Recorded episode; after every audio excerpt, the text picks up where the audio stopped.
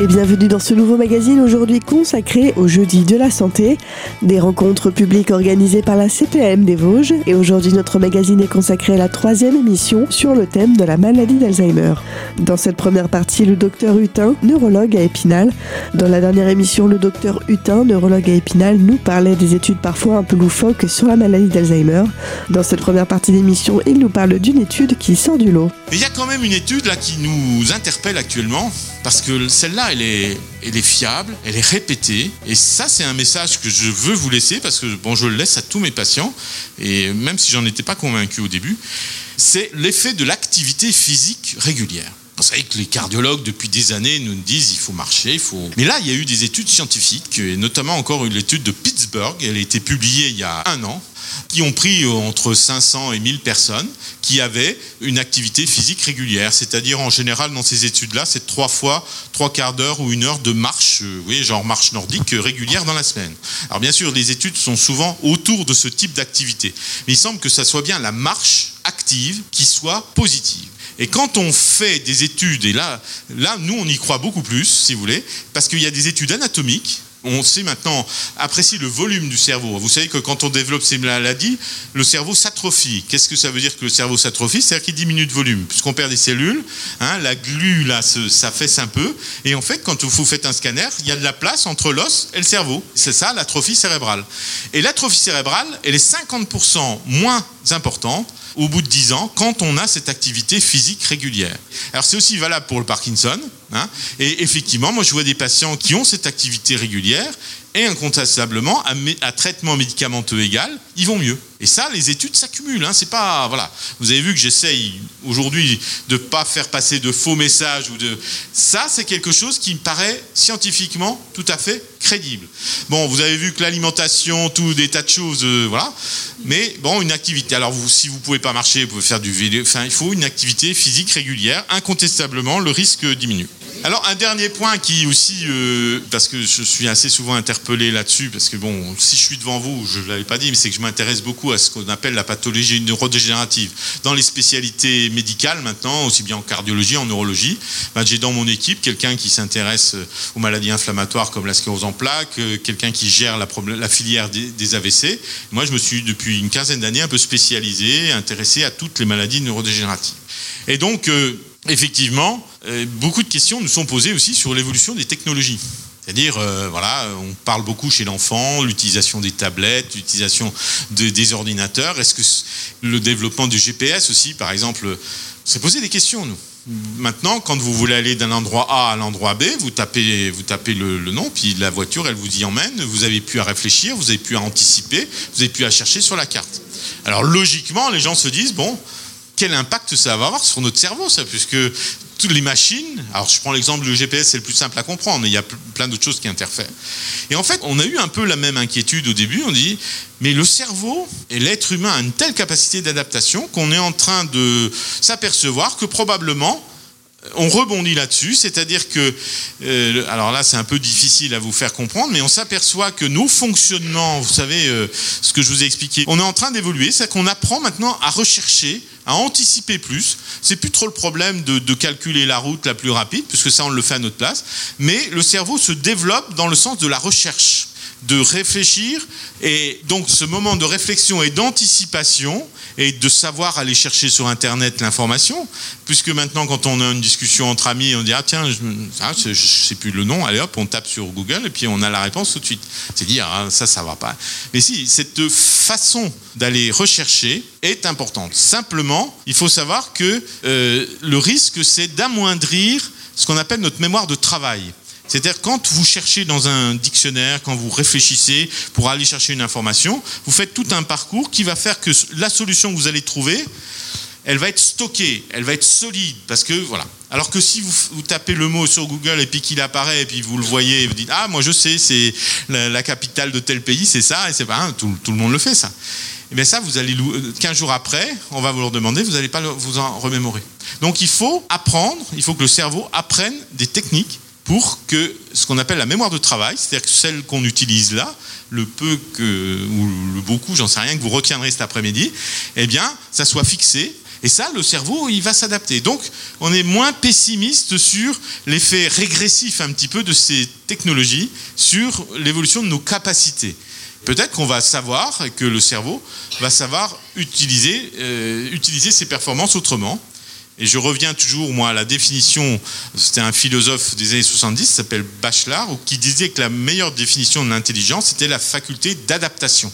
Et si vous réfléchissez à cela, bien vous vous dites ça, ça c'est peut-être vrai, même si ça a été décrié. Donc voilà concernant les facteurs de risque. Si vous avez raté les deux premières émissions des Jeudis de la santé consacrées à la maladie d'Alzheimer, je vous rappelle que vous pouvez les écouter sur radiocristal.org. Dans la prochaine partie de cette émission, le docteur Hutin, neurologue à Nous parlera des symptômes et des signes évocateurs de la maladie d'Alzheimer. A tout de suite sur Radio Cristal.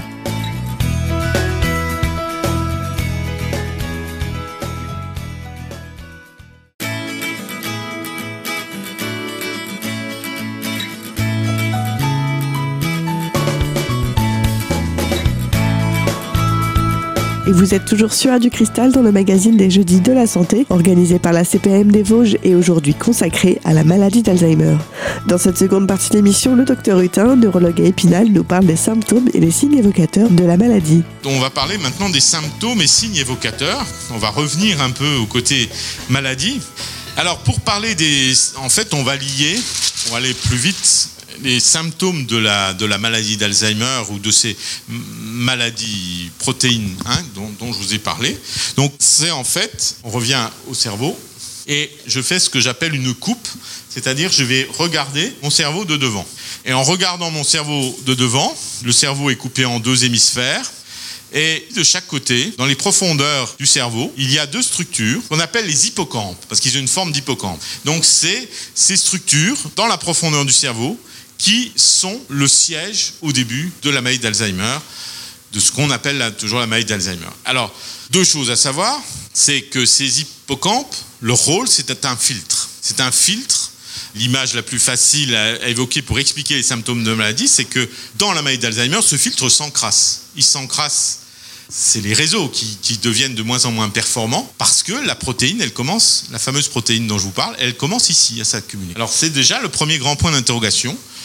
Il y a les mêmes cellules partout, il y a 85 milliards de neurones, il y a ces circuits qu'on qu appelle amygdalo-hippocampiques, enfin cette circuit-là de filtre d'entrée des nouveaux souvenirs, et parce que c'est un filtre qui va dans un sens, c'est-à-dire quand vous emmagasinez de nouveaux souvenirs, ça passe par ce filtre, c'est traité, et ça va être stocké à d'autres endroits du cerveau. Hein, c'est ça le rôle du filtre. Mais c'est aussi ce filtre qui vous cherche à aller rechercher les souvenirs anciens. Pendant la maladie, il est beaucoup plus atteint dans le sens euh, c'est-à-dire que les, nouveaux souvenirs, eh bien, ils sont bloqués, ils ne sont pas consolidés.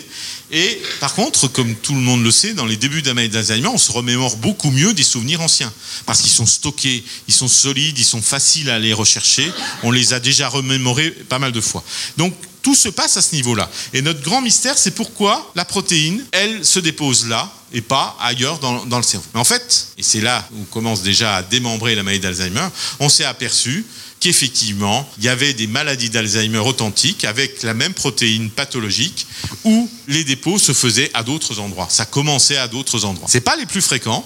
Ça représente à peu près 20% des cas. Ça veut dire que 20% au moins des maladies d'Alzheimer ne commencent pas par des troubles de la mémoire, puisque c'est pas là que vont se, mettre en place les premières lésions. C'est ces fameuses protéines anormales, la protéinopathie. Elle peut débuter globalement à trois endroits différents. Elle peut débuter en arrière, vous savez ce que je vous ai dit au début, le cerveau postérieur. C'est-à-dire qu'il y a des gens qui vont faire, dans notre charabia, je le donne toujours pour que vous compreniez ce que ça existe, puis il y a peut-être des gens qui connaissent, c'est l'atrophie corticale postérieure. Au lieu d'avoir une atrophie, une diminution de l'hippocampe, c'est le cortex postérieur. Les gens vont commencer à pu reconnaître leur environnement, à pu savoir le nom des gens. Il y a des gens que vous croisez comme ça. C'est bizarre, il me reconnaît plus. Euh, alors, il va reconnaître votre voix, mais il reconnaîtra plus votre visage. J'ai ainsi une dame comme ça, il n'y a pas très longtemps, qui allait chez sa coiffeuse et tout d'un coup, un jour, elle a pu reconnu. Elle entre chez le coiffeur, qu'elle va tout le temps. Elle s'est dit, mais c'est pas vous qui me coiffez d'habitude, alors que c'était sa coiffeuse. Elle l'a simplement reconnu quand elle a commencé à parler. Elle ne reconnaît plus les visages et cette dame, elle débute une maladie d'Alzheimer à ce niveau-là. Elle a une excellente mémoire, elle se. L'autre euh, endroit fragile, c'est un peu en arrière de, l'hippocampe, hein, c'est les zones du langage. Il y a des maladies d'Alzheimer qui débutent par une perte progressive du langage. ça s'appelle, là aussi je vous donne le nom médical, c'est une autre maladie, mais hein, ça s'appelle l'aphasie primaire progressive logopénique. Vous savez, nous on sait inventer des mots où les gens ne comprennent rien. Aphasie, ça veut dire perte du langage. Primaire, ça veut dire qu'on ben, ne connaît pas la cause.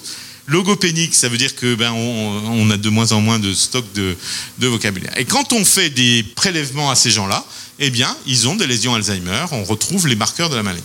Le troisième endroit fragile, c'est le lobe frontal en avant. Alors le lobe frontal, lui, il sert à quoi? C'est le lobe de la vie sociale, du comportement, hein, pour faire simple également. Donc il y a des gens qui vont développer une maladie d'Alzheimer et qui auront en fait leur lésion là et qui vont avoir comme symptôme principal des modifications de leur comportement. Quelqu'un qui était un taiseux, qui disait rien, tout d'un coup, qui va devenir exubérant, qui va commencer à, à avoir des actes un peu limites eh bien, ça peut très bien être le début d'un Alzheimer. On peut développer, vous savez, ce qu'on appelle un syndrome frontal. Au sujet frontal, il est, il est désinhibé. Quand on, quand on, avec ces gens-là qui commencent à parler, à vous interrompre tout le temps, ça peut éventuellement, j'ai pas dit que c'était ça, mais on sait maintenant qu'il y a des formes comportementales d'Alzheimer. Et tous ces gens-là, eh bien, vous voyez leur petit centre de la mémoire, là, il n'est pas atteint au début. Le problème, c'est que tous ces malades vont avoir voir euh, une espèce de voie finale commune, pas la maladie d'Alzheimer, mais la démence. Quand on met le mot démence, c'est la perte d'autonomie qui va être au début simplement sociale, éventuellement. Voilà.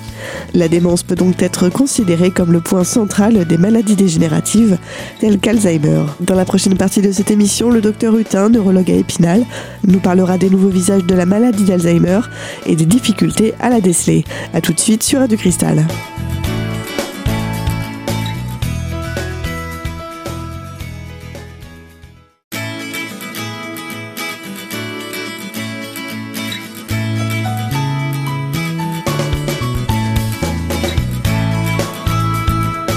Toujours sur Radio Cristal dans ce magazine aujourd'hui consacré au jeudi de la santé, organisé par la CPM des Vosges, et aujourd'hui sur le thème de la maladie d'Alzheimer. Dans cette troisième et dernière partie d'émission, le docteur Hutin, neurologue à Épinal, évoque les nouveaux visages de la maladie et les difficultés à les déceler. Quand moi je vois en consultation quelqu'un à qui on a trouvé des lésions Alzheimer, il y a 5 ou 10 ans, je suis incapable de dire si euh, au début c'était une forme classique, ce qu'on appelle hippocampique, un syndrome hippocampique, un syndrome cortical postérieur, une aphasie, enfin tout ce que je vous ai décrit là. Mais ça, il faut le savoir. Là où je m'arrête, c'est ce que j'appelle moi les nouveaux visages de la maladie d'Alzheimer. Ça, on le, le sait pas depuis très très longtemps. Et les médecins ne connaissent pas encore trop ça, parce qu'on n'a pas appris ça. Moi, moi on n'a jamais appris ça. C'est des découvertes récentes.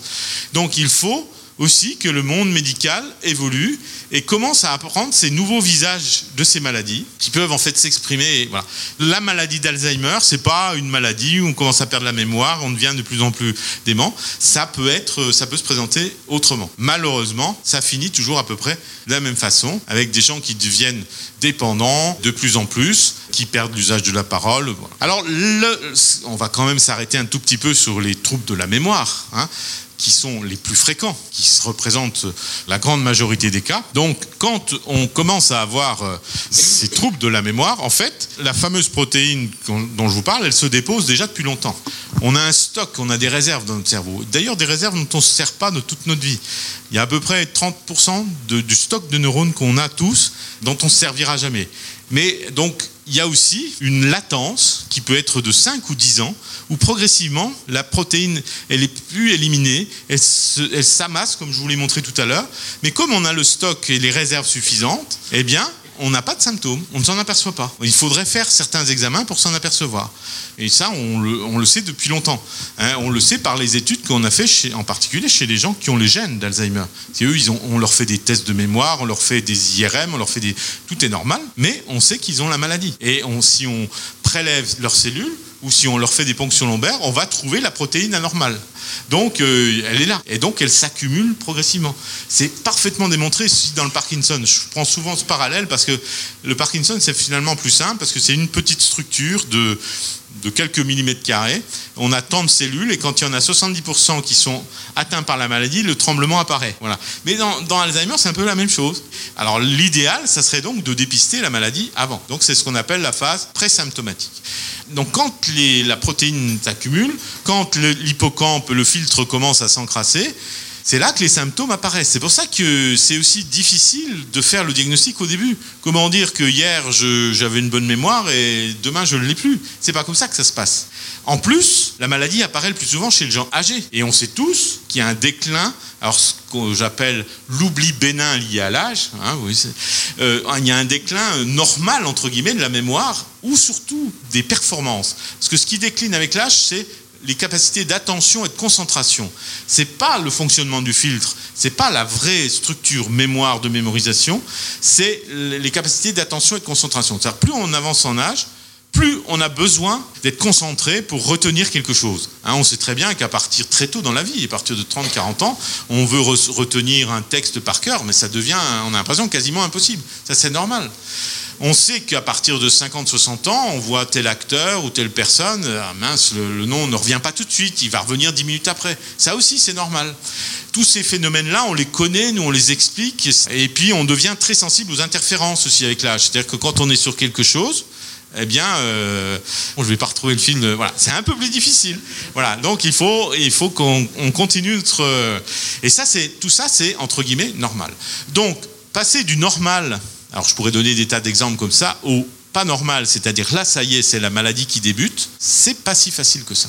Alors quels sont les indices qui peuvent euh, dire que attention là il se passe quelque chose? Parce que l'idéal, vous allez le voir après dans la prise en charge, ça serait d'intervenir à ce moment-là, au tout début. Alors en fait, ce qui peut devenir inquiétant, c'est alors ce qu'on appelle nous la perte de la mémoire indicée. C'est-à-dire que vous avez, ben, prends l'exemple de l'acteur que vous reconnaissez plus. Là, on a, tiens, ils ont montré Claude François tout le temps, là, qui est mort il y a 40 ans, je sais pas quoi, avec son, son sèche-cheveux là. Alors ça c'est inquiétant. Hein. Si vous savez plus le nom de Claude François, quand même c'est voilà. Mais on vous dit le nom et ça vous dit rien. C'est-à-dire que l'indice où on vous donne la piste, vous dit mais si c'est un chanteur, les Claudettes, tu connaissais, ça s'appelle les indices et puis le nom ne sort pas. Ben non, euh, ça c'est très inquiétant. Comme le filtre est encrassé, comme vous n'arrivez pas à rechercher le nom ou vous n'arrivez pas à désigner la capitale de tel pays, on va vous donner un indice, et c'est ce qu'on fait nous quand on fait des tests ou quand on fait ce qu'on appelle de la remédiation cognitive pour améliorer la mémoire, c'est qu'on donne un indice que pour que euh, vous alliez hameçonner et retrouver le souvenir euh, de vous-même, mais pas vous donner la réponse. Et quand ce rappel indicé ne fonctionne plus, ça c'est un signe fort de maladie d'Alzheimer débutant un signe fort à prendre en considération et en cas de doute, consulter un médecin au plus vite. On arrive malheureusement à la fin de cette émission aujourd'hui consacrée au jeudi de la santé et plus particulièrement à la suite de l'échange public organisé par la CPM des Vosges et sur le thème de la maladie d'Alzheimer. Retrouvez cette émission ainsi que les deux précédentes sur notre site internet radiocristal.org et quant à nous, on se retrouve la semaine prochaine pour la dernière partie de cette émission. À bientôt sur Radio Cristal.